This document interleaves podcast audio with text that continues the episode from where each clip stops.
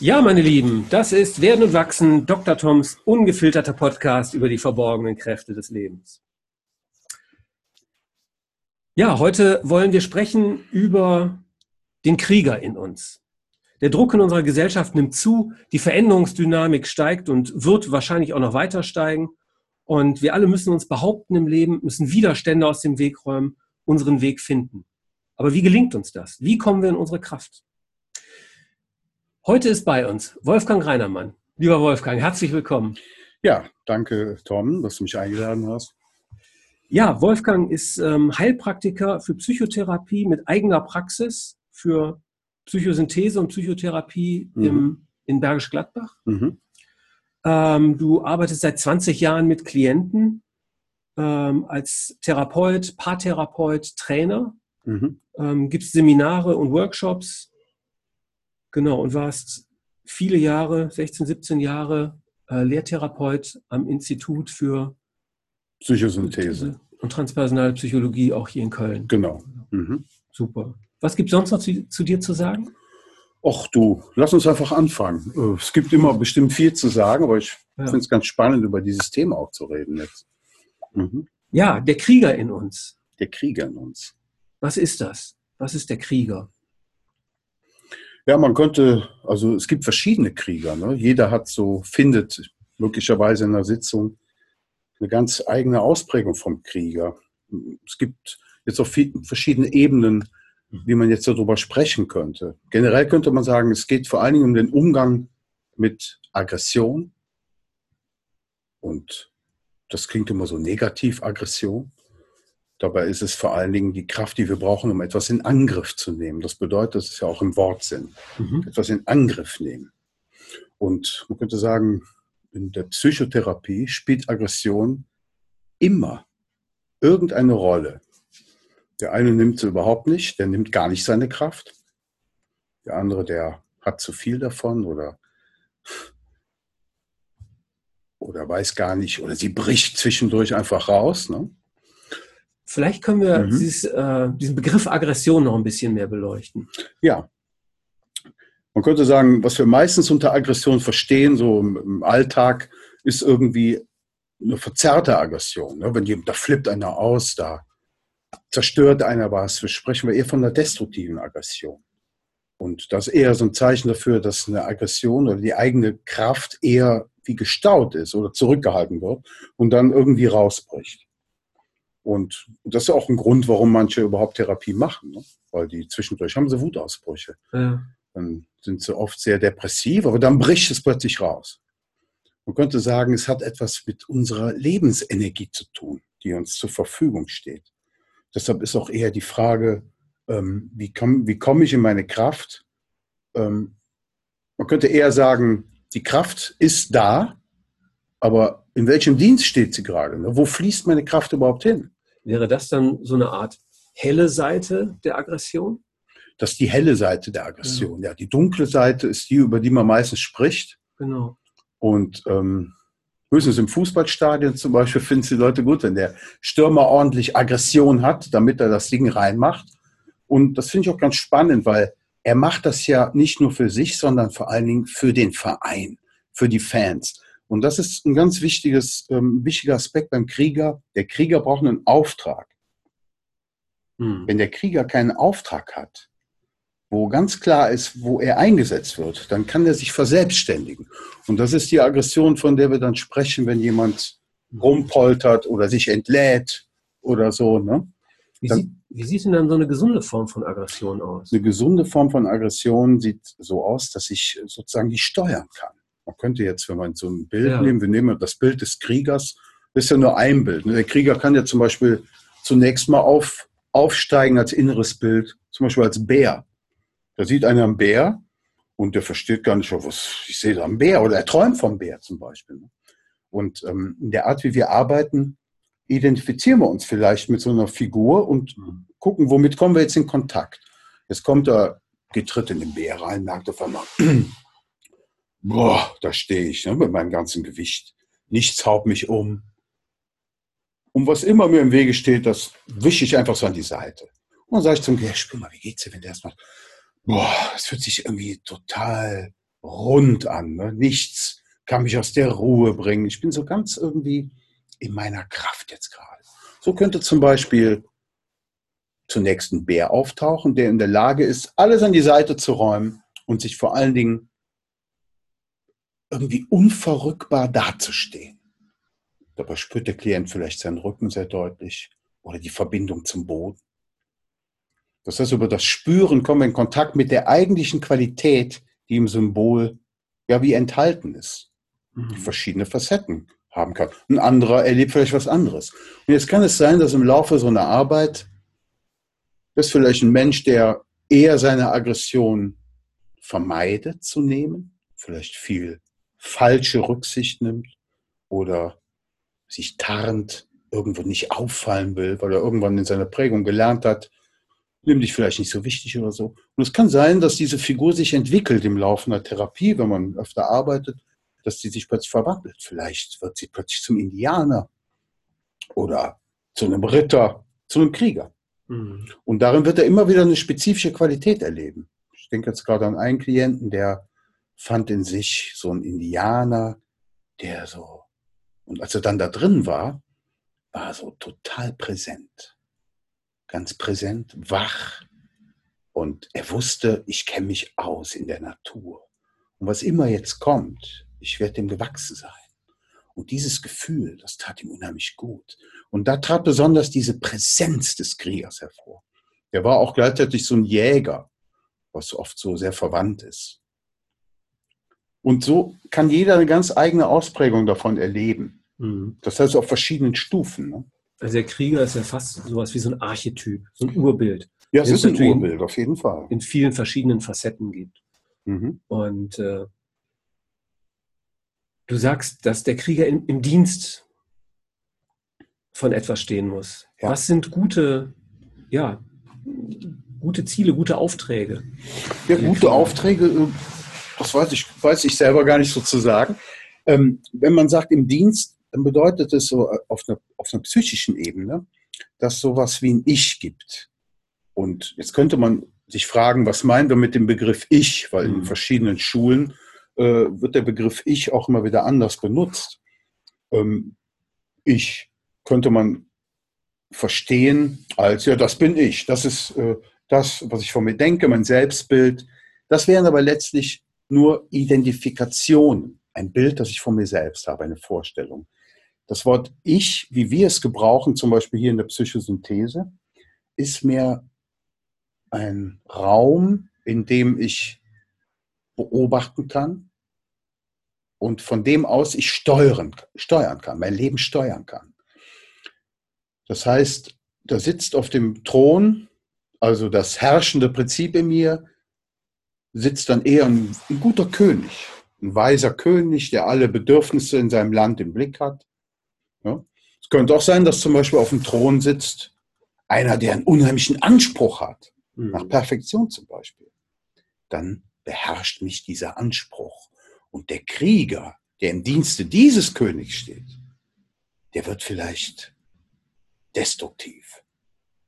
Das ist dann vielleicht eher so ein Weltkrieg I äh, Grabenkämpfer, der einfach unheimlich viel erduldet und aushält, egal was man auf ihn schmeißt. Er macht immer weiter und landet dann vielleicht irgendwann im Burnout, wo gar nichts mehr geht, wo er den Tod herbeisehnt sozusagen. Das wäre zum Beispiel ähm, ein Auftrag, den der Krieger erfüllt. Der Krieger erfüllt einen Auftrag. Ein guter Auftrag wäre, ganz kurz, wenn zum Beispiel der König, oder man könnte sagen, wenn ich mit einem wachen Bewusstsein mich selber wahrnehme, mich spüre, nach meinen Bedürfnissen Ausschau halte und dazu gehört vielleicht auch auf einem, ich sage mal, je nach Entwicklung, dass ich zum Beispiel vielleicht irgendwann gelernt habe, es wäre gut, meine Gefühle ernst zu nehmen. Das ist gar nicht unbedingt so der Fall. Oft laufen Menschen mit, ja, wie einem Programm durch die Gegend. Sensibel sein bedeutet, bedeutet Schwäche, zum Beispiel. Mhm. Aber wenn ich so, zum Beispiel so sensibel bin für meine Bedürfnisse, wenn ich mich ausdrücken lerne, wenn ich vielleicht auch meine Fantasien in die Hand nehme, meine Träume anfangen zu leben, einen Schritt in die Richtung zu machen, ja, dann bin ich vielleicht ein guter König, der sozusagen für mein Land, für mein inneres Land, was da alles leben mag, ne, dafür einen Krieger brauche, der sozusagen vielleicht neue Gebiete erobert. Und der bekommt einen Auftrag. Das ist ja meine Definition von Erwachsensein. Mhm. Wenn man in der Lage ist, für seine eigenen Bedürfnisse Sorge zu tragen, ja. dann bin ich erwachsen. Ja, dem würde ich zustimmen. Ja. Dann übernehme ich die Verantwortung ja. für alles, was da ist. Und es ist, wenn wir schon bei diesem Bild sind, man könnte sagen, wenn der König ähm, oder wenn so ein Krieger keinen Auftrag hat, möglicherweise langweilt er sich dann. Ne? Oder muss sich irgendwo entladen. Möglicherweise wird er sogar zum Terroristen und wandert in den Untergrund. Was dann in der Psyche bedeuten würde, da sinkt vielleicht ein gesunder Lebensimpuls in mir ab.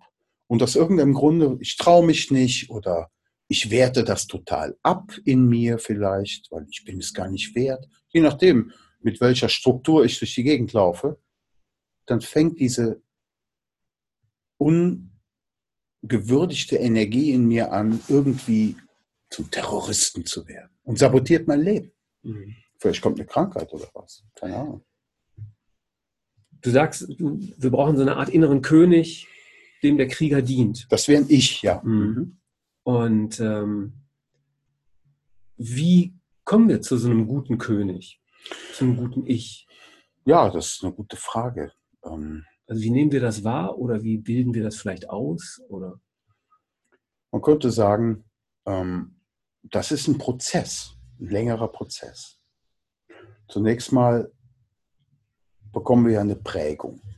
Das ist weder gut noch schlecht, das ist ja ein Naturvorgang. Das heißt, wir kommen auf die Welt und ähm, das sind diese Erwachsenen, diese Eltern, die sind erstmal wie Götter. Die sind wie Gesetze.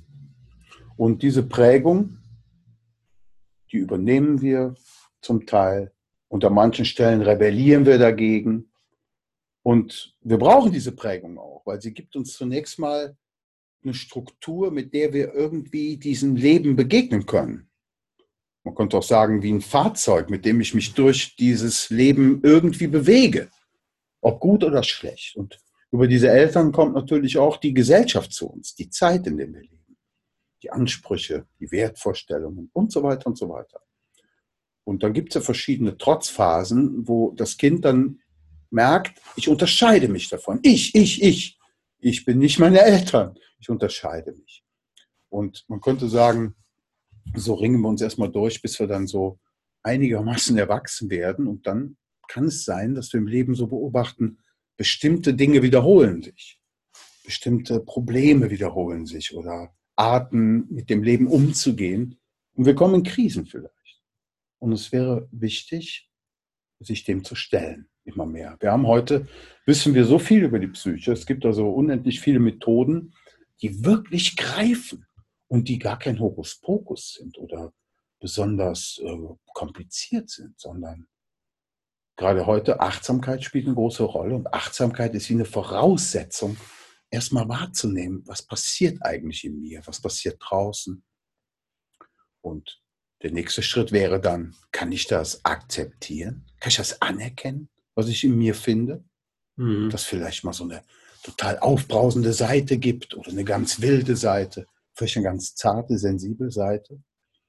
Und das wäre so der erste Schritt, immer wacher zu werden. Ne? Wenn der König sozusagen auch die Minderheiten im Blick hat, dann ist er schon mal ganz gut im Geschäft, weil dann weniger von denen in den Untergrund gehen müssen mhm. und dort das Leben sabotieren.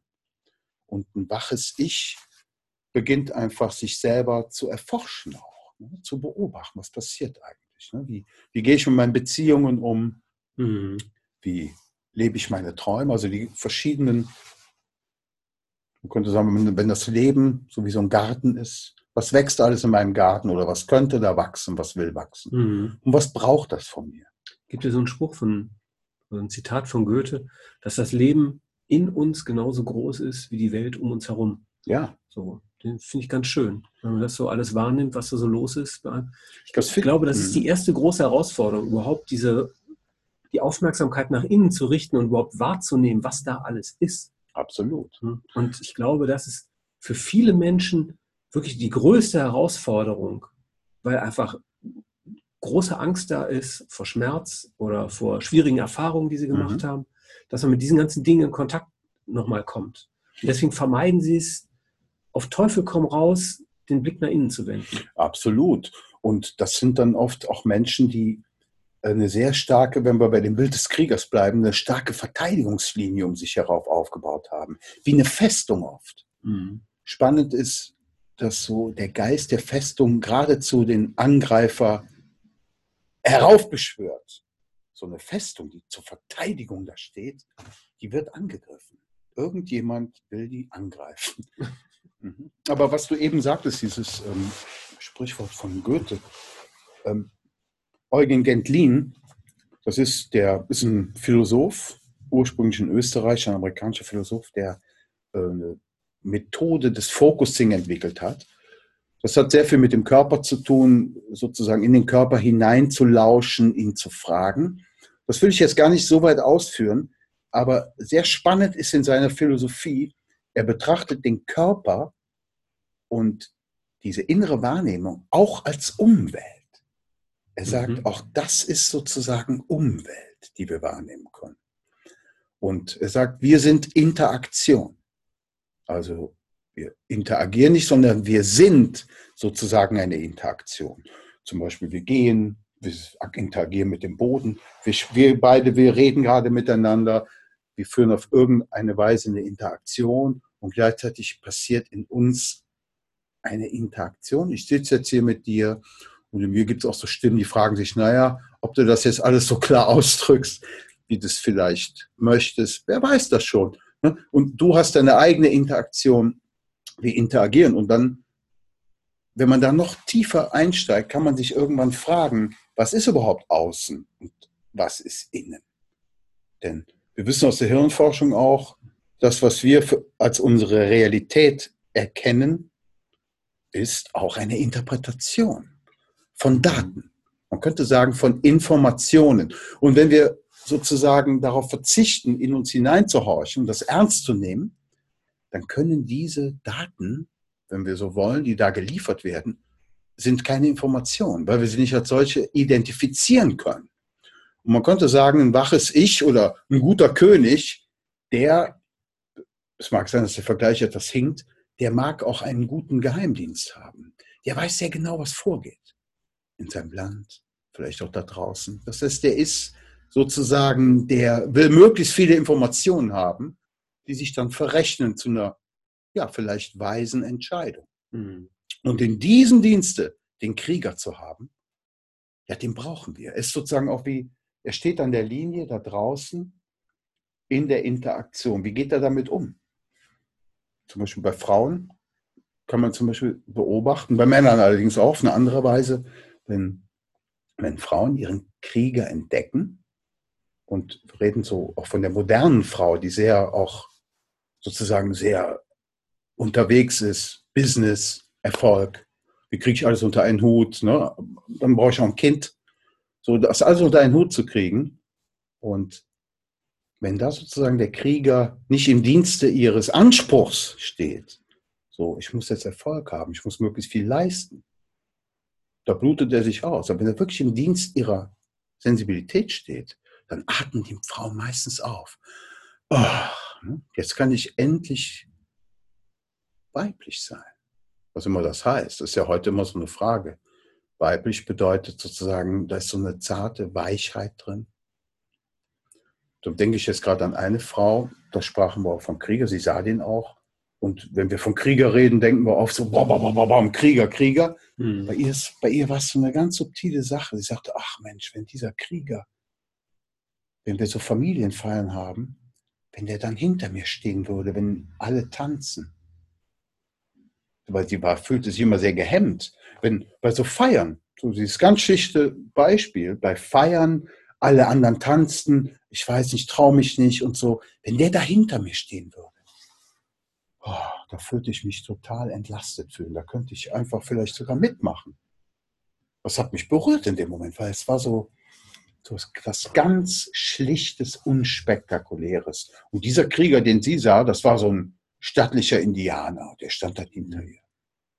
wenn man das sich so reinfühlt, kann man sich das regelrecht vorstellen. Man spürt förmlich, wie er ihr den Rücken stärkt. Was sind denn so aus deiner Praxis heraus die häufigsten Hinderungsgründe dafür, dass man seine eigene Kraft nimmt? Das kann man gar nicht so sagen. Die häufigsten. Ähm, da sind wir wieder bei der Prägung. Ja. Ne? Also es ist oft so eine falsche Zurücknahme aus mhm. irgendeinem Anspruch heraus. Oder vielleicht habe ich irgendwann gelernt, wenn ich rauskomme mit meinen Gefühlen, dann werde ich sofort eine Konsequenz bekommen. Mhm. Ähm, oder ich bin in einem Anspruch total verstrickt. Ich bekomme dann Liebe und Anerkennung, wenn ich besonders viel Leistung bringe. Mhm. Vielleicht auch, wenn ich besonders originell bin. Und so verheizt sich, kann sich der Krieger verheizen. Diese Kraft, die wirklich uns in unserem Auftrag arbeiten sollte, dient dann, wie gesagt, diesem Anspruch mhm. Leistung. Eventuell ist es auch vielleicht eine Selbstwertproblematik. Ich bin gar nichts wert. Das steht mir gar nicht zu, jetzt hier laut zu werden. Und oft ist es so, das habe ich auch ein paar Mal erlebt, schon ganz am Anfang. Da denke ich jetzt gerade an einen jungen Mann, der kam ähm, wegen seiner Beziehung, er fühlte sich irgendwie mit seiner Freundin, er kam nicht so richtig so, wie man sagen würde, zu Potte bei ihr so. Und dann haben wir dann mit inneren Bildern gearbeitet. Ich sage, lass mal ein Bild entstehen für eure Beziehung. Und da sah er sich äh, in einem Zirkus auf so einem Einrad und er wurde von seiner Freundin wie so ein Dompteur, sie war so seine Dompteuse, vorgeführt. Und das Bild, das, äh, das verursachte bei ihm so gleich so ein, ah, so ein Stechen im Kopf, so ein Kopfschmerz, den er auch immer wieder mal hatte. Und äh, das hat ihn ärgerlich gemacht. Und dann sage ich, ja, vielleicht bleibst du mal bei diesem Kopfschmerz, spür mal diesen Kopfschmerz. Und plötzlich kam, es kam einfach so, wie es manchmal ist in der Therapie, wenn man spürbewusst arbeitet, kam plötzlich, stand der Bruder da. Und dieser Bruder, der hat ihn schon als Jungen gedemütigt, geschlagen und so weiter, richtig gedemütigt. Und jetzt war dieser junge Mann, der diese Wut verspürt, war nicht in der Lage, sie auszudrücken. Und da kam plötzlich der Bruder. Und dann erzählt er, wie sein Bruder ihn gedemütigt hat. Und ich lud ihn dann ein, mal sich mit seinem Bruder zu konfrontieren. Jetzt war er so weit, es ging. Aber es hat sich so ausgewirkt, dass dieser Bruder sozusagen bei ihm die Spur hinterlassen hat, ich will auf keinen Fall so gewalttätig, laut und überhaupt so raumgreifend sein wie mein Bruder. Und das war wie so ein Programm. Er hat immer vermieden, so rauszukommen. Und auf der Arbeit hat er gerne mal eine, eine Schicht für die anderen mitgemacht, weil man konnte das von ihm bekommen. Er war nicht in der Lage, er hat seine ganze Aggression abgespalten. Und an diesem Tag äh, im Therapiezimmer, da ging es dann richtig zur Sache. Dann hat der Bruder sozusagen das bekommen, was er verdient hat, in dem, in dem Fall. Ja. Und das war für mich so äh, sehr, sehr spannend, auch zu sehen, wie über Körpersignale wir auch an diese Kraft plötzlich kommen können. Das heißt, der Körper ist die ganze Zeit dabei. Wenn der Körper eine Umwelt ist, die interagiert, mit der ich interagiere, dann ist sozusagen, bilden sich diese ja, Prozesse im Körper ab. Also eigentlich mein ganzes Leben spiegelt sich im Körper in gewisser Weise wieder. Ja, du Alles, bist. Ja, du bist diese Interaktion. Wir mhm. können uns gar nicht davon trennen. Wir müssen uns manchmal davon trennen, um darüber so vernünftig nachdenken zu können. Mhm. Es ist nicht so leicht zu fassen. Und dennoch klingt das alles viel schwieriger, als es in Wirklichkeit ist. Denn wenn ich in mich hineinlausche und mich wahrnehme, wie geht es mir, wenn ich an diesen oder jenen Menschen denke, komme ich mit irgendwas in Kontakt. Und wenn ich das ernst nehme und dabei bleibe, steigt vielleicht auf einmal ein Gedanke oder irgendein Impuls, auf der das Ganze weiterträgt, den ich vorher vielleicht gar nicht gesehen habe. Ne? Das kann ich auch mit Hilfe von einem Begleiter vielleicht machen, da wird es vielleicht so eine, etwas intensiver. Wie passt denn der Autoritätskomplex da rein? Ja, der Autoritätskomplex, das sind sozusagen die frühen Erfahrungen, die wir mit Autorität machen der kann auch verhindern, dass ich selber zur Autorität werde. Dann erhebe ich irgendeinen Menschen oder einen bestimmten Anspruch zur Autorität. Und diese Autorität, die bestimmt jetzt, ob ich was wert bin, ob ich gut genug bin, ob das so richtig ist, wie ich es mache, ob das stimmt. Und den erkennt man, wenn man zum Beispiel mit Autoritäten, scheinbaren Autoritäten zu tun hat. Es fängt ja schon an in der Schule, ne? dass der Lehrer, die Eltern sind Autoritäten, Lehrer, dann irgendwie der Onkel Doktor mit seinem weißen Kittel, genau. der Polizist, Großeltern. Großeltern, ne? Mhm. dann da Politiker, alle, die irgendwie so, ja, die wir zu Autoritäten auch machen. Manchmal auch der urteilende Nachbar. Ja, möglicherweise. Mhm. Das ist ja auch spannend, dass es äh, Menschen gibt, die haben in einem spezifischen ähm, Gebiet, haben die ihren Krieger ganz klar. Da ist ja so ganz klar, ne? was weiß ich, Künstler, kenne ich welche, die bei dem, was die da machen, sind die ganz klar und, und können sich durchsetzen, behaupten, treten für sich ein. Ne? Denn das ist ja, was der Krieger für uns machen soll. Er soll für uns eintreten, ne? für unsere Bedürfnisse. Und an einer anderen Stelle sind sie wie ja, die Kinder, die ihre ganze Autorität abgeben und sich irgendeinem Urteil von jemand anders ausliefern. Das ist sehr, sehr spannend. So sind wir Menschen, ne? Mhm. oft zerrissen. Wie werde ich denn selbst zur Autorität? Ja, wie werde ich selbst zur Autorität? Das habe ich ja eben schon so angedeutet. Das ist ein Prozess, wo ich zum Beispiel auch, wo ich immer mehr erkenne, wer bin ich da? Was brauche ich wirklich? Und wenn ich dann mutig eintrete dafür, dann werde ich immer mehr zur Autorität. Man könnte sagen, Selbstvertrauen ist ja auch ein Wort, da steckt das Selbst drin und da steckt ein Vertrauen drin. Selbstbewusstsein. Das verbinden wir oft so mit, oh, der ist ja ganz schön selbstbewusst. Ähm, wenn man, damit ist aber häufig gemeint, jemand wirkt selbstbewusst oder er wirkt so, dass er irgendwie mit sich sehr im Reinen wäre. Aber die Frage durchsetzungsstark. ist. Ja, durchsetzungsstark, genau, danke. Ja. Ähm, aber wirklich selbstbewusst und Selbstvertrauen bedeutet sozusagen diesen inneren Prozessen mehr zu vertrauen. Und zwar die Wirklichkeit immer wieder zu überprüfen. Und die ist ja jetzt in dem Moment da. Die ist nicht gleich, die ist nicht gestern, sondern jetzt in diesem Moment. Wie geht es mir gerade jetzt? Womit bin ich gerade in Kontakt? Was würde jetzt für mich stimmen? Und wenn ich dann sogar merke, was jetzt für mich stimmen würde, ist vielleicht etwas, was die Konvention sprengen würde, die um mich herum vielleicht gerade herrscht, und ich jetzt den Mut habe, über so eine Schwelle hinauszugehen, dann wächst immer mehr von diesem Selbstvertrauen. Man könnte sagen, das ist wie ein Muskel. Wenn ich den benutze, Mensch, ich kann mir wirklich vertrauen. Das stimmt auch wirklich für mich. Das heißt so, wenn ich so über Schwellen gehe, ich denke jetzt gerade an eine Frau, die kam mal zu mir, die sehnte sich unheimlich nach Beziehung und wie es manchmal so ist, tat aber alles, um das auch zu verhindern.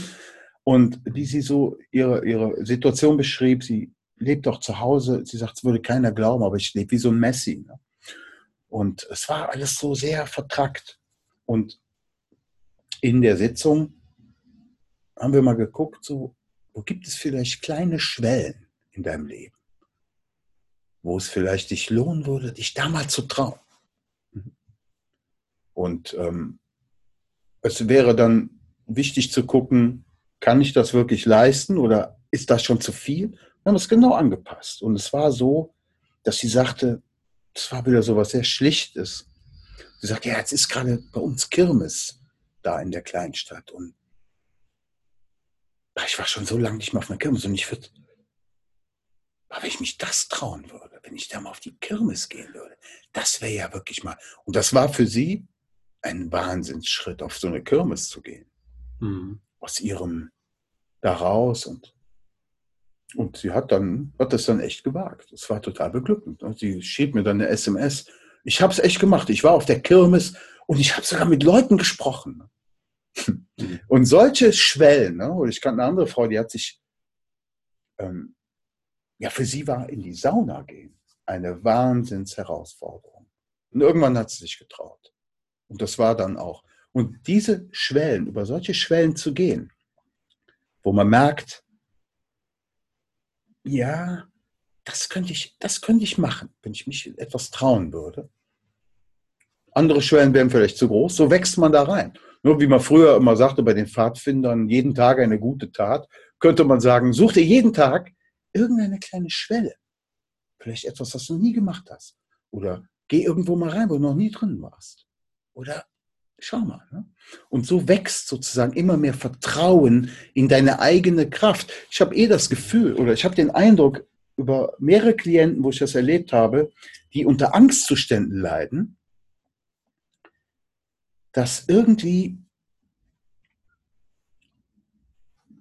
ist, dass diese Ängste etwas damit zu tun haben, dass ich an manchen Stellen meinen Mut hätte nehmen können, es aber nicht gemacht habe. Und verursacht eine Angst. Ich bin mir nicht ganz sicher, ob das so stimmt, aber dieses Zutrauen auch in meine Körperlichkeit. Zum Beispiel denke ich an einen Mann, der fuhr sobald er etwas weiter wegfuhr von seinem Wohnort, auch auf der Autobahn, da bekam er so eine ängstliche Beklemmung. Ja, das war ein sehr intelligenter Mann, das war völlig irrational. Der sagt, das kann ich mir nicht erklären. Und es hatte irgendwas Archaisches. Wir fanden dann auch so Bilder, so Wald, Dschungel, es hatte auch etwas mit seinem Körper zu tun. Er war jemand, der nicht besonders körperlich sich viel bewegt oder so, den Körper zu spüren. Und so als wäre er in dieser ganz schlicht, in dieser fremden Umgebung, ich bin dem vielleicht gar nicht gewachsen, was hier auf mich zukommt. Auf einer ganz archaischen Schwelle irgendwo. Ne? Mhm. Ich finde den Begriff Selbstbewusstsein ganz spannend, wenn man sich mhm. das mal auf der Zunge zergehen ja. lässt. Heißt das ja, ich werde mich über meiner selbst bewusst. So, das heißt, ich nehme mich wahr, ich kenne mhm. mich. Und mhm. über dieses Kennen, über dieses Bewusstwerden, darüber entsteht ja auch das Vertrauen in die Fähigkeiten. Weil ich ja. sehe, was habe ich überhaupt und was habe ich auch nicht. Ne? Absolut. So. Ähm, ich weiß gar nicht, ob man so sagen sollte, sagen kann, ich kenne mich. Denn wer weiß schon, was ich als nächstes entdecke. Aber man könnte sagen, es wäre gut so, so ein Bewusstsein zu haben, dass alles sozusagen in Bewegung ist, dass ich in einem Prozess mich befinde und irgendwie den im Blick habe. Und dabei ist eben wichtig zu gucken, wo werte ich oder wo, wo hänge ich an Wertungen fest. Dafür auch mhm. wach zu sein. Guck mal, es gibt so eine Seite mir, die will das einfach nur weghaben, ne, zum Beispiel. Mhm. Das allein zu beobachten, ist ja schon ein Riesenschritt. Und dann kann ich mich entscheiden, ja, es wäre gut, ich würde das anerkennen, denn es ist ein Teil von mir. Was könnte sowas denn sein, was man weghaben will? Du jetzt Schmerzen oder ja, Eigenschaften? Ja, oder? vielleicht zum Beispiel, da ist ein Mann, der merkt, dass er zwischendurch ganz schwache Momente hat, mhm. wo er sich schwach fühlt, hilflos fühlt. Und wenn er es einfach nur weghaben will, dann wird es immer schlimmer. Das sehen wir bei dem Burnout sogenannten Burnout, was immer es genau ist, die dann sozusagen, wo dann gar nichts mehr geht. Ist ja so ein Klassiker, ne? dass so äh, Männer, also als Mann muss immer in einer Stärke sein, ne? so muss immer drauffahren, bereit sein, leisten, machen, tun. Mhm. Ne? Da passt Schwäche überhaupt nicht ins Konzept. Mhm. Mhm. Ja, und ähm, das finde ich ganz schön. Da gibt es einen Wiener Psychiater, der heißt Bonelli, der sagt so schön, die Leute sagen immer gern, sie haben einen Burnout, weil es so schön fleißig klingt. ne? Also wer einen Burnout hat, der hat ja immerhin, der hat ja schon was geleistet, so im Rahmen kapitalistischen Systems, hat er auf jeden Fall was geleistet. Der kann sich auch mal erlauben. Ja. Jetzt kann ich mal nicht mehr. Aber, krank sein. aber diese Schwäche, mhm. man könnte sagen, wenn, es, wenn diese Schwäche auch manchmal gibt es auch vielleicht einen Schmerz dahinter, der nie gewürdigt wurde. Ähm, ich denke an einen Mann, der, der war gezwungen, im, Kinderheim aufzu, ähm, aufzuwachsen und äh, hinter seiner ganzen vordergründigen Leistungsmanie, ne, alles immer wieder mit Leistung, dass man gar nicht zur Ruhe kommt, sowieso irgendwas von sich wahrnimmt, sondern immer nur nach draußen Aktivität, Aktivität, ähm, der kam auch in so eine Schwäche und hinter dieser Schmerz, hinter dieser Schwäche steckt ein Schmerz. Dieser Schmerz des verlorenen Jungen, der im Kinderheim aufwachsen muss, als dieser Schmerz endlich da sein durfte. Ja, das war auch schlimm und es mhm. durfte schlimm sein. Ich habe wirklich was Schlimmes hinter mir. Das war so, Katharsis bedeutet ja Reinigung. Das war wie eine Reinigung, als er diese ganzen Tränen. Und da war sozusagen in dieser Schwäche auch so seine ganze Zartheit, dieses, auch seine Sensibilität drin. Und da ist sie wieder, sozusagen die Verbindung vom Krieger und dem Auftrag. Und für uns Männer wäre es wichtig, immer mehr unsere Sensibilität auch zu entdecken, ernst zu nehmen. Denn da können wir ganz fein spüren, was ist der nächste Schritt. Was stimmt wirklich? Stimmt es da überhaupt mitzumachen oder mache ich das so oder so? Man könnte sagen, als wäre das irgendwie so das Weibliche in ihm, das ihm dazu flüstert, mach es. Und dann kommt der starke Krieger, der es dann tatsächlich macht. Mhm. Zum Beispiel gibt es ja in der Therapie, viele Leute kommen in die Therapie, die lernen zum ersten Mal Nein zu sagen. Einfach mal Nein sagen. Ne? Das ist ja auch der Krieger, der sagt, stopp, das mache ich nicht mit. Es geht, man könnte sagen, der Krieger ist, ist auch die Authentizität, die ist, die ist einfach wagt. Der Krieger, der, der geht auch Risiken ein. Der ist ganz in Verbindung mit seinen Instinkten, also wenn er gut ist. Ne? Mhm. Da gibt es manchmal so Figuren, so Samurai-Krieger, die sind besonders klar und knallhart. Ne? Wenn da jemand drin ist, der merkt so, jetzt gibt es nur noch mich. Totale Subjektivität. Völlig egal, was irgendjemand denkt. Ich bin allem gewachsen. Und es kann manchmal gut sein, so eine Erfahrung zu machen. Besonders Leute, die Aggression sehr an die Seite oder sehr von sich abspalten, bekommen sehr krasse Fantasien oft über Gewalttätigkeit. Mhm. Also das, was im Außen zu wenig gelebt wird, wird dann nach innen hin mit solchen Fantasien kompensiert. Ja, genau. Mhm. Und sind immer ganz wach auch für alle jegliche Bedrohung und weichen dann auf. Da geht die ganze Energie sozusagen in dieses Abschirmungssystem, ja. Warnsysteme. Ne? Anstatt sozusagen sich selbst irgendwie rauszubringen. Ein früherer Lehrer von mir hat mal gesagt, so, es geht darum, sich selber zu gebären. Dafür brauchen wir diese Aggression auch. Hm. Zum Beispiel, bitte? ich finde ja so, wahre Stärke ist, wenn du zu deiner Schwäche stehen kannst. Also wenn ja. du dir selber eingestehen kannst, dass das halt irgendwie auch mal anders ist. Ne? Das Absolut. Das wäre sozusagen, das wird der Krieger machen. Ja, an der Stelle, er hätte den Mut dazu. Der Krieger hätte diesen Mut dazu. Lass uns für einen Moment auf, auf diesen Aspekt Burnout kommen, mhm. weil ich glaube, das ist einfach so ein Riesenthema aktuell. Ja. Also wenn man das in dem Modell, das wir jetzt ja gerade so besprechen, mhm. mit dem Ich und dem König ne, und mhm. dem Krieger, so ähm, wie passt der Burnout da sozusagen rein? Also wenn der Krieger einem falschen König folgt oder einem ja, genau. verzerrten König. Einem verzerrten, ja, man könnte sagen, mhm. ähm, falschen Ansprüchen folgt. Falschen Anspruch. Mhm. Und da alles reingibt, die ganze Energie fließt in den Anspruch, vielleicht nach Perfektion, nach Erfolg. Ich kenne zum Beispiel einen Mann, äh, der sagte zu mir, er kam wegen Magensäure, hatte unheimlich immer Magensäure und mhm. äh, und da ist ja schon, Magensäure selber ist ja schon ätzend, ist ja schon aggressiv. Und er sagte diesen Satz, ich brauche den Erfolg. Das sagt er völlig klar, ich brauche Erfolg. Er war auch, wie sagt man heute, Immigrationshintergrund und er war, mhm. war ziemlich erfolgreich und hatte durch seinen Hintergrund auch noch mehr Antrieb, es hier auch zu zeigen. Und äh, hatte auch einen Vater, der aus dieser früheren Struktur noch kam, der kannte auch sozusagen keine Gnade, er war sehr hart, hat ihn angetrieben, da gab es keine Weichheit. Und er sitzte da mit seiner Magensäure und stand wirklich an der Schwelle, weil es ging auch nichts mehr. Ich brauche den Erfolg. Und was immer Erfolg ist. Also das heißt, es geht nicht darum, dass jemand sehr viel arbeitet, sondern dass er das Falsche arbeitet, dass er etwas macht, einem Anspruch dient und ähm, im Übermaß, weil er damit eine Wunde versorgt oder abdeckt, die er gar nicht spüren mag. oder vielleicht sich dadurch den Wert gibt, die Anerkennung endlich bekommt, nach der die er gebraucht hätte. Mhm. Der Vater spielt schon auch eine große Rolle da drin.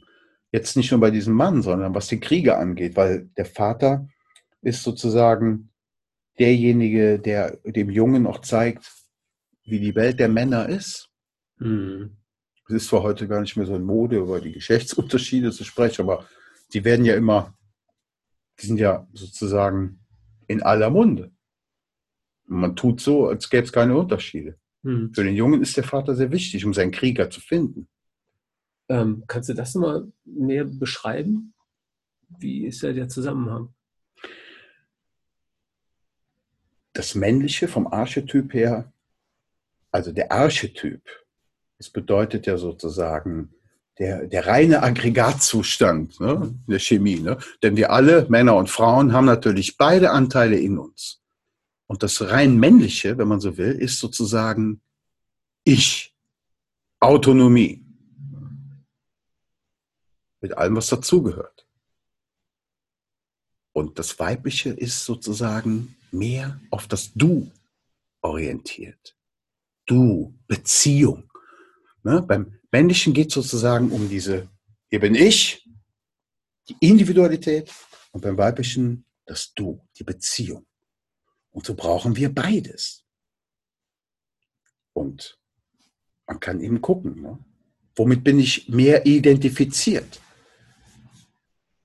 Zum Beispiel habe ich mit mehreren Männern gearbeitet, die so Schwierigkeiten hatten, sexuell, mit Impotenz. Und es war sehr spannend.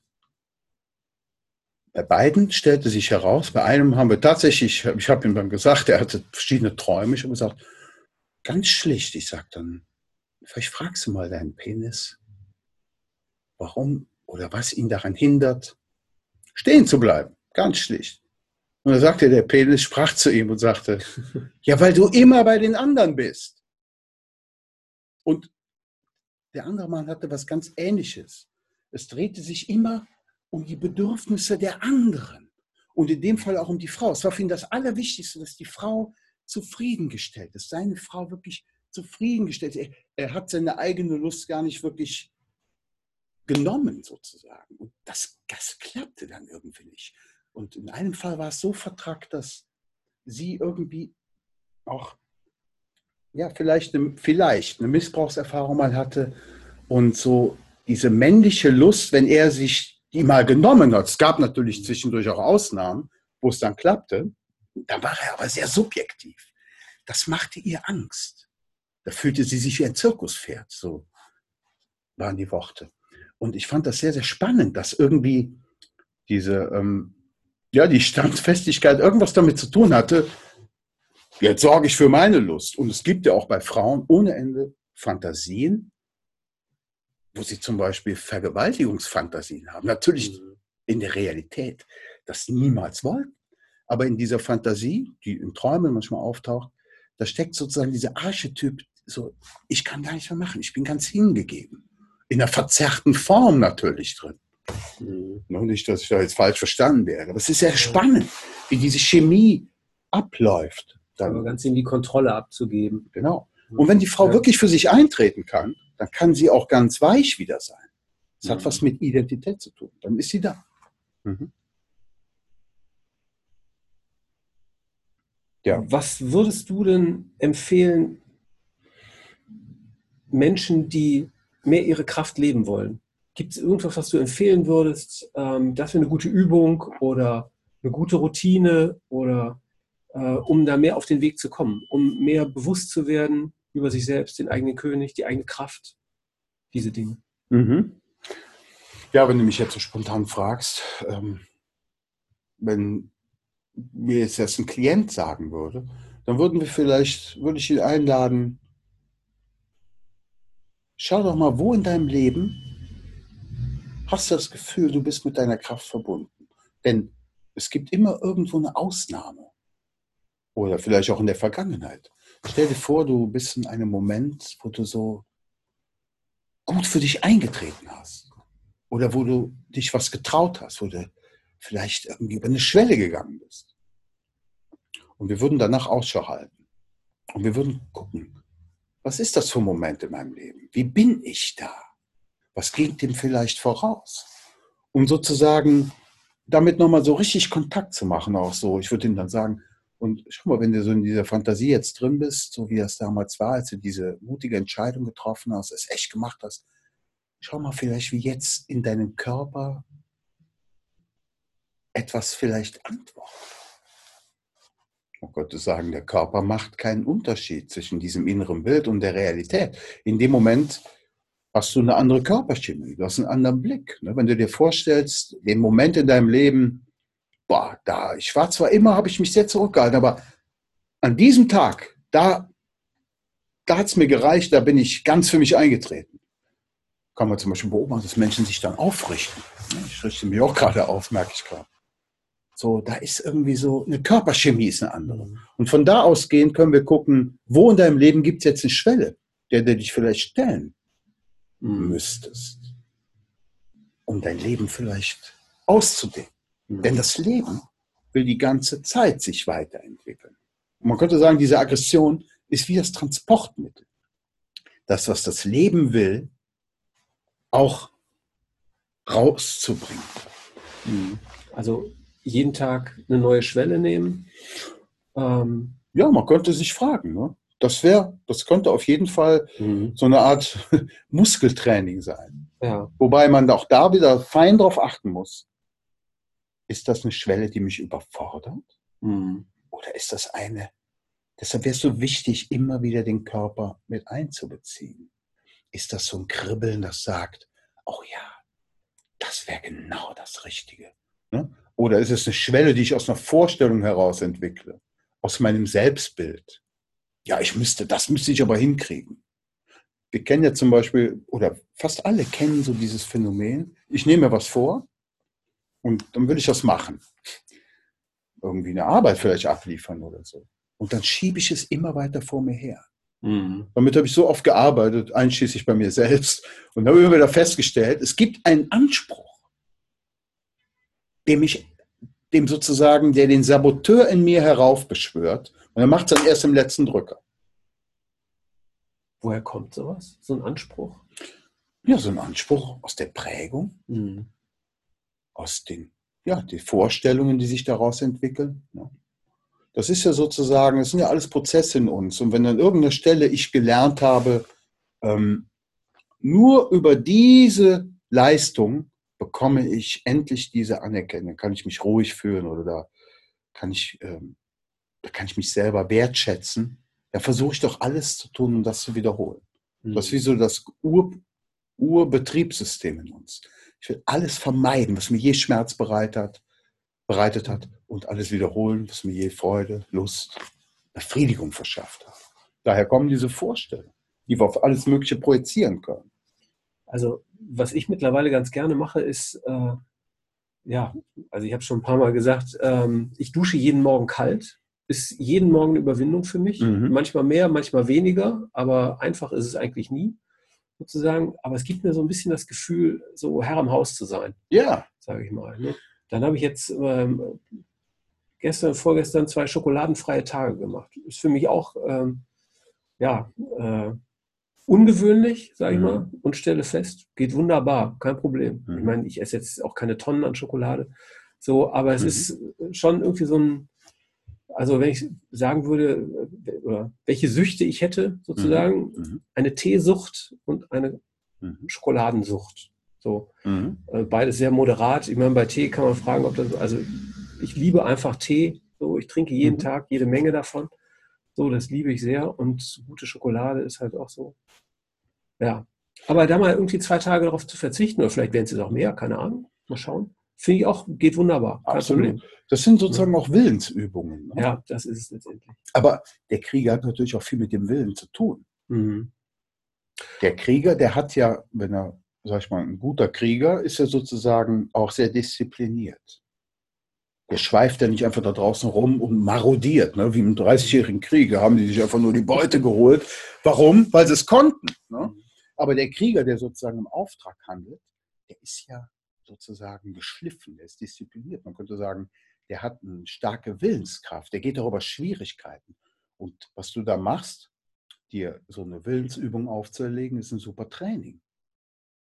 Weil die Entscheidungen haben auch was mit dem Willen zu tun. Ich entscheide mich, damit gestalte ich mein Leben. Was ich halt von mir selber mhm. kenne, ist, wenn man sich ein großes Ziel steckt, dass man dann oft so einen Respekt vor diesem Ziel hat und denkt, boah, das war ganz schön schwierig zu erreichen, dass man diese Hürde eben extrem hoch, groß macht. Und was mir dann hilft, ist einfach zu gucken, was ist der nächste Schritt? Ja. Und ich konzentriere mich nur auf diesen nächsten Schritt. Mhm. So. Und das kann eben heißen, ich möchte ein Buch schreiben, ein Riesenthema, ne, brauche vielleicht ein halbes Jahr oder so mhm. oder noch länger, keine Ahnung. Ne, also schwer zu erreichen. Mhm. Was ist der nächste Schritt? Überhaupt erstmal Inhaltsverzeichnis zu machen oder so ein, ein Konzept dafür. Ne? Blatt Papier nehmen, aufmalen, wie viele Seiten? Ja, sagen wir 48. Wie ja. sehen die aus? So, dann ist der erste Schritt schon mal gemacht. Und dann kann ich auch anfangen, sozusagen die nächsten Schritte äh, äh, anzugehen. Ne? Aber dass man diese Hürden eben klein macht und nicht bei dem Großen hängen bleibt. Absolut. Ne? Dieser, ein, dieser eine Schritt, der mich in diese Richtung schon bringt. Wer weiß, ja. vielleicht gibt es danach wieder einen ganz anderen Schritt, den ich vorher gar nicht gesehen habe. Ich finde oft ist auch so, ähm, wenn ich einen Schritt nach vorne mache, kriege ich auch neue Perspektiven sozusagen mhm. und neue Möglichkeiten. Und aus diesem Prozess ergeht, also verändern sich immer wieder auch die Rahmenbedingungen und die Möglichkeiten, die Perspektiven. Absolut. Und oft ist so, wenn ich anfange, auf diesen Weg zu gehen, dann gibt es auch helfende Kräfte oder es gibt eben sagen wir, günstige Nebenbedingungen, die dann entstehen. Also wie ja. beim Billard, wo ich, ne, die Kugeln liegen da alle und oder ne, im, Dreieck der erste Anstoß so und dann wird eine Kugel angestoßen, das bringt das ganze System irgendwie in Bewegung. Ja, das ist spannend, was du sagst. Es ist so die Initiative und dann kommt irgendwas passiert da. Ne? Der alte Fritz, der war ja auch so ein Krieger, der hat immer davon gesprochen, dass man nichts ohne Fortune hinkriegt. Damit meint er aber nicht einfach Glück, sondern dass die Initiative das Glück oder die Gelegenheit förmlich herbeizieht. Und da ist, glaube ich, echt was dran. Also wer in seinem Leben schon hier und da mal so ein paar Sachen gewagt hat, der hat das erlebt, dass plötzlich irgendwie Türen aufgingen oder so. Ne?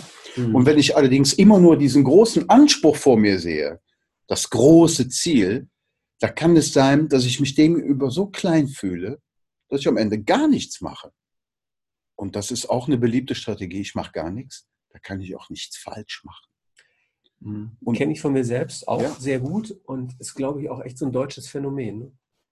Also unsere Angst vor Fehlern, vor Versagen, vom Scheitern. Ja. ja. Ich, jetzt wo du das sagst, denke ich an eine Klientin, bei der war ein ganz starkes oder immer noch, immer wieder wirkend, ich darf keine Fehler machen. Mhm.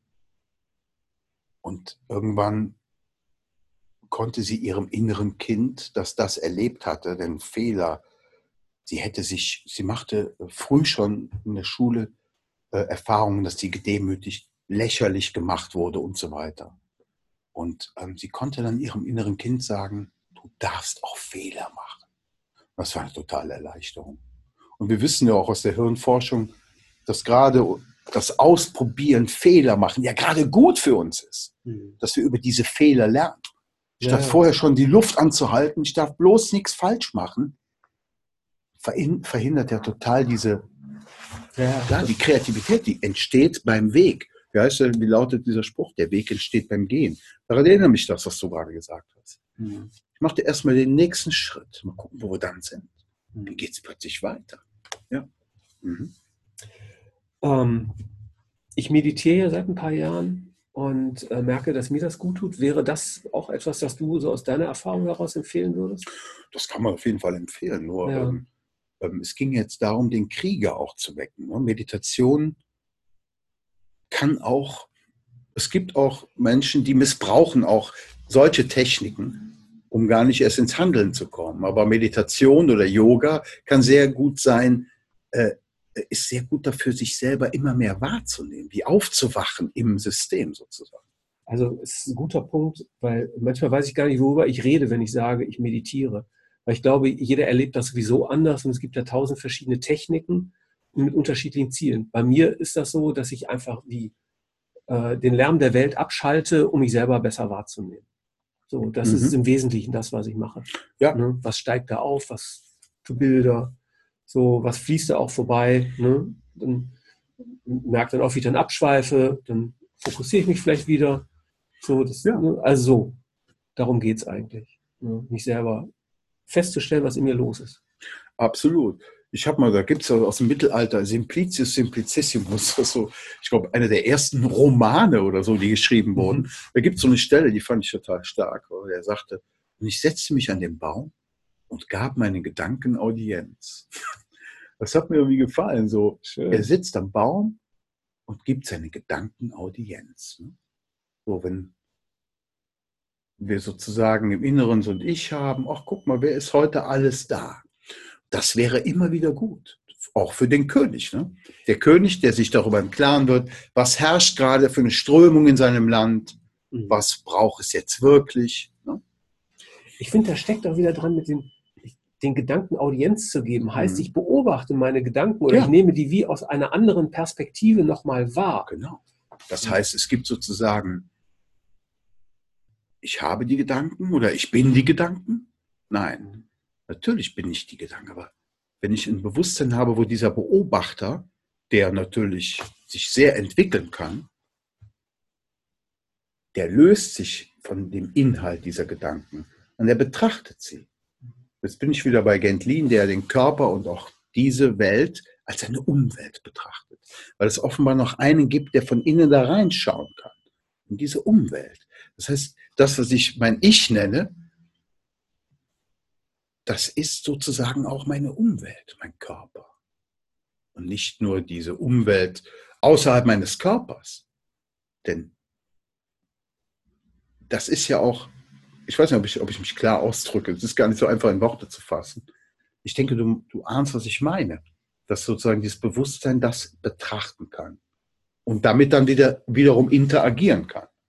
Also wenn du das so mhm. sagst, denke ich an diese russischen Puppen, wo mhm. immer noch so eine kleinere ähm, in der größeren Form drinsteckt. So, und so ähnlich stelle ich mir das gerade vor, dass es wie so ein, ähm, ein Bewusstsein gibt, das sozusagen mich selber betrachtet und dann die Umwelt da draußen, also dass es wie so Schichten sind. Mhm. Ne, und wo immer noch.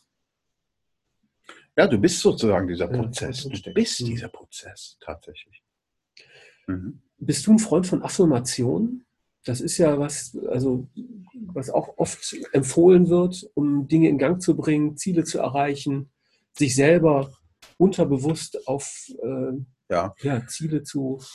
Also man könnte sich jetzt fragen, wo kommt die Affirmation her? Lese ich die irgendwo oder, oder meine ich, die müsste sein? Oder zum Beispiel, was ich oft erlebe in, in Sitzungen, jemand findet in sich einen Satz. Vielleicht am Ende der Sitzung durch einen Prozess durchgegangen und auf einmal merkt er, und ich sage, spür mal, wenn du im Moment so deinen Körper wahrnimmst und ich sehe gerade deine Gebärde, die du machst, ich hoffe, du würdest jetzt so einen Satz entstehen lassen, der so aus diesem Spüren herauskommt. Und er sagte, ich entscheide über mein Leben. Nur gerade gestern noch jemand hier, der diesen Satz sagte. Und ich lade ihn dann ein und vielleicht wiederholst du den Satz. So oft, bis du spürst, boah, mein ganzer Körper sagt, das ist der Satz. Ich entscheide über mein Leben in aller Schlichtheit. Und dann, wenn dieser Satz aus ihm selber kommt, und wir machen das so lange, bis der Satz so richtig sitzt, bis er es spürt, dann halte ich eine Menge von Affirmationen. Weil man könnte sagen, äh, diese Worte sind auch Verschaltungen im Bewusstsein. Aber eine zu übernehmen, die ich jetzt irgendwie ganz gut finde. Möglicherweise gibt es einen Satz, der mich so dermaßen antört. Also meine Empfehlung lautet, spür mit deinem Körper, spür in deinen Körper hinein, ob dieser Satz dich wirklich so richtig befriedigt. Mhm. Oder ob er nur ganz gut klingt. Oder ne? und dann merkt man oft so, dann fängt der Klient an, den Satz etwas zu verbessern. Oder meistens wird es immer schlichter, der Satz wird immer schlichter weil in der Tiefe das Bedürfnis ein ganz schlichtes ist. Ich entscheide über mein Leben. Mhm. Also dann wäre es ja vielleicht gut, so einen Satz mitzunehmen und sich jeden Morgen, jeden Mittag, jeden Abend selber noch zu sagen, sich zu vergegenwärtigen. Ja, oder sich den irgendwo hinzuhängen. Ja. Okay. Ja Man könnte sagen, so ein, so ein Satz, äh, wenn wir jetzt genau sind, das ist ja auch eine Welle, ne? so eine Schallwelle. Ne? Es ist eine Information. Mhm. Und in deinem Körper kannst du spüren, dass irgendetwas damit interagiert, wenn es stimmt.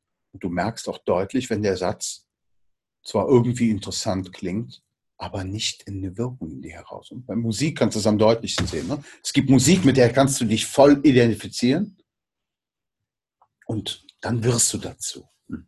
Mhm. Ähm, wir haben darüber gesprochen, mich selber wahrzunehmen, mein mhm. Ich quasi, meine Bedürfnisse ähm, und äh, würdest du sagen, dass Ausdruck oder welche Form von Ausdruck ähm, wäre auch noch wichtig, dass sozusagen dieses ganze System ins Fließen kommt? Ja, das hast du, hast du gut gesagt. Der Ausdruck bringt das System ins Fließen. Ja, der Ausdruck, ähm, Ausdruck. Du sprichst vom Gefühlsausdruck. Ja. Auszudrücken, was in mir gerade lebt. Mhm. Ja, das ist wie so ein, man könnte sagen, wie du sagtest, das bringt es weiter ins Fließen. Das ist ein großer Teil dieser Therapie. Mhm. Denn erst wenn ich es ausdrücke, wenn ich, ich habe ja eben schon davon gesprochen, als dieser Mann endlich seinen Schmerz würdigen konnte, ihn auch ausdrücken konnte, danach war irgendwas anders. Danach war etwas wie gereinigt. Dieses unausgedrückte, auch die unausgedrückte Kraft, die irrt im System herum. Mhm. Der Krieger ist ja ein Handelnder der bewirkt ja etwas. Mhm. Ne? So, und der drückt auch damit ja etwas aus. Mhm. Also aus der Ja, der, der, der Krieger sozusagen, der hat den Mut und auch die Fähigkeit, diesen Ausdruck überhaupt stattfinden zu lassen. Mhm. Der geht über die Schwelle von innen nach außen sozusagen. An dieser Linie, wenn ich da irgendwie mich nicht traue, mir fällt zum Beispiel gerade ein Mann an, der kam, der war Jurist, dem ging es echt gut finanziell und so weiter und der war aber krankgeschrieben, der ging nicht mehr vor die Tür und ähm, kam mit Mühe und Not da an, war eine Empfehlung und er sagte, es, es geht nicht mehr, ich kann es nicht mehr tragen, ne? diese Arbeit und so weiter. Diese Erfol er war erfolgreich. Und dann träumt er nachts von zwei Pferden, so Turnierpferde, die ihn sozusagen mit ihren Hinterteilen einquetschten, von beiden Seiten. Und das war alles. Das war das Traumbild. Ja. Und wir arbeiten damit und wir haben nur ganz schlicht damit gearbeitet. Ich sag, ich, sag, ich gab ihm so ein, so ein Kissen in die Hand, so ein Yoga-Kissen, so ein stabiles. Ich sage, stell dir mal vor, du wärst diese beiden Pferde, die den so und so da einquetschen. Und das war ganz interessant. Und er machte das also wir hatten einen guten Draht, er hat sich darauf eingelassen, war so ein bisschen, ja, was soll er bringen oder so, aber er hat sich dann, hat es gemacht. Und er spürt diesen Druck seiner Arme auf dieses Kissen, die Hände. Und man merkte förmlich irgendwie, das schien ihm irgendwie Spaß zu machen. Das gefiel ihm. Ich sage, wie geht's dir? Boah, das, das tut mir richtig gut. Ja, was tut dir daran gut? Vielleicht, ja, ich spüre meine Kraft. Er spürte seine körperliche Kraft. Und das war für den, oh, er war wach, er fühlte sich gut. Und das Interessante war dann, äh, zwei Sitzungen später kam er dann an. Er hatte was mitgebracht, was er mir zeigen wollte. Nach diesem Prozess, wo er seine körperliche Kraft, kam ein Prozess in Gang. Mit anderen Worten, er hat diese, ganz schlicht, wir haben ja gar nicht weiter darüber nachgedacht oder interpretiert. Er hat es nur gespürt, diese Kraft der zwei Pferde sozusagen in ihm. Und ähm, da hätte man natürlich noch viel mehr mit arbeiten können, aber wir haben es erstmal dabei belassen. Dann kam er wieder und sagte, ich konnte, ganz, konnte die ganze Nacht nicht schlafen. Und ähm, merkte so, ganz ehrlich, was ich am liebsten machen würde. Ne? Das war auch eine Frage, die ich immer gestellt habe, die ich nicht ganz beantworten konnte. Am liebsten würde ich Möbel bauen. Ich würde am liebsten was in meine Hand machen mit Holz und so. Und das haben wir auch fantasiert. Und stell mal vor, du bist in dieser Werkstatt. Du hast die schon längst, die Werkstatt. riech mal die Öle da, die Hölzer. Und, ach, und, und dann brachte er irgendwann, hatte er zu Hause auf einmal Lust bekommen, hat ein Stück Holz bearbeitet. Völlig sinnfrei. Es war einfach ein Stück Holz, was er geschmirrt, geschliffen hat was sich irgendwie, ich sage betont irgendwie, gut anfühlte. Also er war von diesem Loch, in dem gar nichts mehr ging, über diesen Traum in eine Körper, in ein Bedürfnis gekommen, seinen Körper irgendwie zu benutzen, etwas mit seinen Händen herzustellen. Und dann kam auch die ganze Geschichte, weil er ist Jurist geworden, weil in der Familie war das schon immer so und so weiter. Er hat diese Erwartungen erfüllt, die man in ihn gesetzt hatte. Und sein, sein Organismus hat irgendwann dich daraus zurückgezogen. Das Leben hat keine Energie mehr verfüg zur Verfügung gestellt. Und es hat mich auch total beeindruckt, ne? weil da kommt ein Traum und wir spielen das und er kommt in Kontakt mit dieser körperlichen Kraft, die dann einen Prozess in Gang gesetzt hat. Also ich glaube, man braucht entweder viel Not oder großen Mut, um sich solchen Situationen überhaupt auszusetzen. Also seine Träume ernst zu nehmen, da reinzugehen, das zu spielen, damit zu arbeiten. Ne? Ja, das kann ganz unterschiedlich sein. Ne? Es kommt auch darauf an, so wie, wie, was in mir geweckt wurde schon als Kind. Ne? Wurde, es, wurde es irgendwie gewürdigt, wenn ich mich was getraut habe. Ne? Mhm. Zum Beispiel die amerikanischen Kinder. Also das habe ich mal bei einem, bei einem Denker gelesen, Gregory Bates, ein Kybernetiker, der sagte, die amerikanischen Kinder, die werden dafür belohnt, möglichst selbstständig zu sein. Der hat das allerdings auch in der früheren Zeit geschrieben, so in den 60ern. Äh, das heißt, je selbstständiger sind, umso mehr werden die belohnt. Und in Deutschland sagt er, wenn die Kinder dafür belohnt, wenn sie schön brav sind. Das ist schon ein ganz anderer Blickwinkel. Ne? Ja, da ist bestimmt viel drin. Wolfgang, mhm. stell dir vor, du könntest die Homepages und die Plakatwände in ganz Deutschland mhm. für einen Tag mit einer Botschaft bespielen. Welche Botschaft wäre das? Mhm. Da würde ich dann draufschreiben, glaube ich, die Lösung ist innen. Das ist jetzt noch nicht mal so von mir, sondern ich erinnere mich an ein Kinoplakat, das vor, ich glaube, in den 90er Jahren irgendwohin, das, ich glaube, der Film hieß The Core. Der einzige Ausweg ist nach innen, stand auf diesem Kinoplakat. Und das war so ein Riesenbohrer, um die Welt zu retten, musste man ins, ins Innere der Erde rein, sich bohren. Und da war dann die Rettung. Und da dachte ich mir, das ist ja eine geile, das ist ja eine tolle Botschaft. Der einzige Ausweg ist nach innen. Ja, ich glaube, das würde ich einfach nochmal aufhängen, dieses Plakat. Ja, ist schön. Das passt ähm, zu einem Schlusszitat, das ich mir rausgesucht habe. Das war von C.G. Jung. Das einzige lebenswerte Abenteuer kann für den modernen Menschen nur noch im Innen zu finden sein. Ja. Und da würde ich noch eins von Jung hinzufügen, das auch sehr bekannt ist, was vor allen Dingen gut für den Krieger passt. Etwas ohne Risiko zu tun, bleibt gänzlich unwirksam. Mhm. Weil das Leben will sich, das Leben ist ein Prozess die ganze Zeit. Und das will sich immer weiter fortführen. Und das bedeutet für unser oft enges Bewusstsein, das immer gerne den Status quo erhalten möchte. Das ist ja verständlich. In der Therapie, jetzt bildlich gesprochen, geht manchmal die Gefängnistür auf und dann habe ich schon viele Leute gesehen, die bleiben dann doch lieber im Gefängnis, weil es vertraut ist. Mhm. Es ist ein bisschen eng, es riecht ein bisschen, aber es ist vertraut. Das heißt, ähm, das Leben geht immer, will immer sich weiter ausdehnen über die Grenzen hinaus. Und deshalb ist an dem Spruch was dran. Etwas ohne Risiko zu tun, bleibt unwirksam. Das ist schön. Das erinnert mich an so ein Bild ähm, bei Stallhühnern. Wenn du die befreist, Türen auf, was machen die? Laufen zurück? Bleiben drin. Ach, guck. Genau. Ja, genau das meine ich. Ja, Weil da draußen die Freiheit, die bedeutet Verantwortung zu übernehmen. Ja, also bei den Hühnern ist es so, das kommt so Stück für Stück, aber die brauchen richtig viel Zeit, um sich das eben zu trauen. Ja, mhm. und so ist es bei uns auch oft.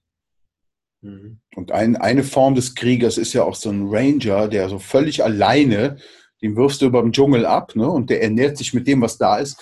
So, und das wäre sozusagen jemand, der die volle Verantwortung übernimmt. Mhm. Als Bild jetzt. Ne? Schön, lieber Wolfgang. Mhm. Ähm, vielen Dank. Ich finde ganz toll, hier nochmal so herausgearbeitet zu haben, dass die Kraft nach außen, also ähm, Krieger zu sein, sozusagen, heißt, ähm, mit sich selbst im Reinen zu sein. So, also die Kraft, die wir im Außen brauchen, die finden wir im Innen. Ja, die ist schon da die ganze Zeit. Ne? Genau wie die berühmte Ruhe finden. Die Ruhe ist ja schon da. Wenn ich innehalte, ist sie schon da.